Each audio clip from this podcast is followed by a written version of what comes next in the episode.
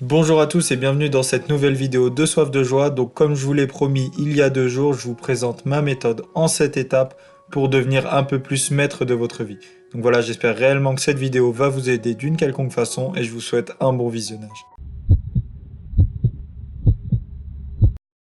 Alors la première étape, ça va être d'apprendre à vous connaître, d'apprendre à définir qui vous êtes, à définir ce qui vous plaît, ce qui vous rend heureux, mais aussi ce qui vous rend malheureux, à définir ce que vous voulez faire, ce que vous aimez faire et ce que vous n'aimez pas faire du tout.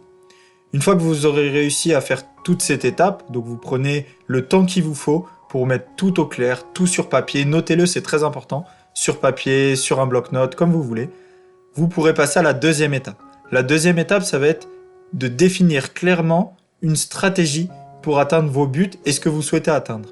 Donc comme un petit plan d'action où vous allez vous dire, voilà, je sais que je veux faire ça, je sais que c'est compliqué, mais que c'est en lien avec mes valeurs et je vais tout donner pour y arriver. Pour ça, il faut que je fasse ça sous trois mois, il faut que je fasse ça sous un an, il faut que je fasse ça aujourd'hui. Donc en ayant un plan d'action complet sur le moyen, le court et le long terme.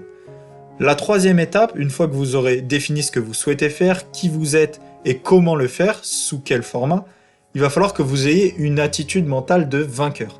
En soi, il va falloir que vous vous préparez psychologiquement à vous tenir à ce que vous avez dit, et ce, quelles que soient les difficultés. Il y aura sûrement dans votre projet ou dans ce que vous souhaitez entreprendre des gens qui seront pas d'accord avec vous, des difficultés que vous allez rencontrer dans divers domaines, et il va falloir que vous restez toujours concentré et que vous respectiez à la lettre le plan d'action que vous avez défini auparavant.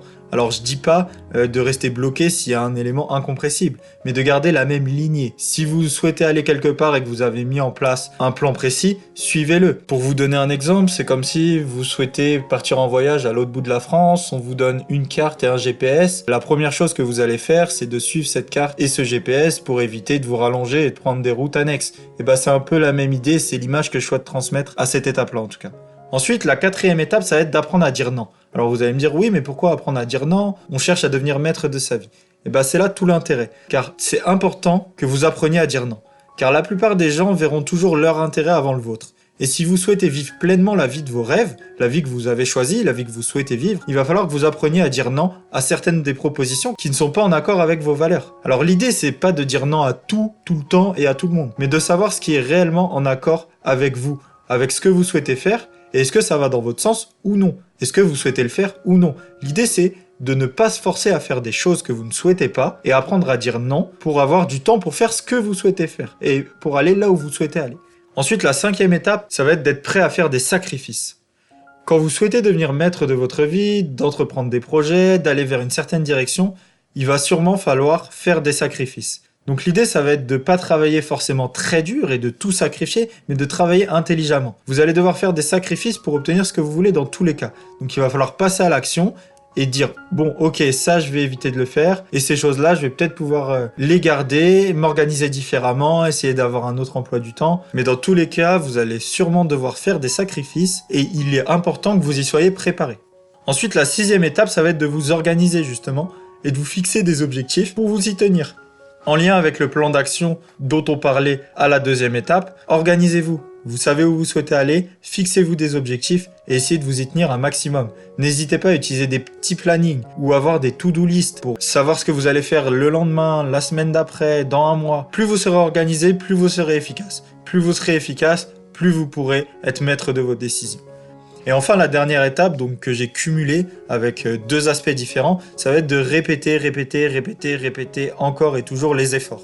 Répétez ce que vous souhaitez faire. Restez concentré même si vous n'avez pas toujours de résultats dès le début. Donc si vous répétez vos efforts et vos actions, ça va finir par devenir des habitudes. Et ça ne sera plus des efforts, ça sera un style de vie, un rituel. Et une fois que vous aurez ce rituel-là, si vous continuez dans la même direction, de 1, ça sera beaucoup plus facile, et de 2, vous aurez beaucoup plus de chances d'obtenir des résultats. Et enfin, toujours dans le septième point, c'est n'abandonnez pas la première difficulté, ou à chaque fois que vous ferez face à une difficulté. Les difficultés sont normales. Si vous ne rencontrez pas de difficultés, c'est qu'il y a un problème. Devenir maître de sa vie, ce n'est pas plus facile. Au contraire, vous allez être face à plus de difficultés, mais au moins vous vivrez la vie que vous avez choisie. Vous vivrez une vie qui vous correspond et pas une vie qui correspond aux autres. Bon voilà, j'espère que cette méthode en 7 étapes vous a aidé d'une quelconque façon. Je sais que c'est différent pour chaque personne et que chaque personne ne réagit pas de la même façon. Mais si ça vous a aidé, n'hésitez pas à me le dire dans les commentaires. Et moi je vous dis à demain pour une nouvelle pensée du bonheur. Si cette pensée vous a plu, n'hésitez pas à mettre un petit j'aime et à vous abonner à la chaîne. Merci.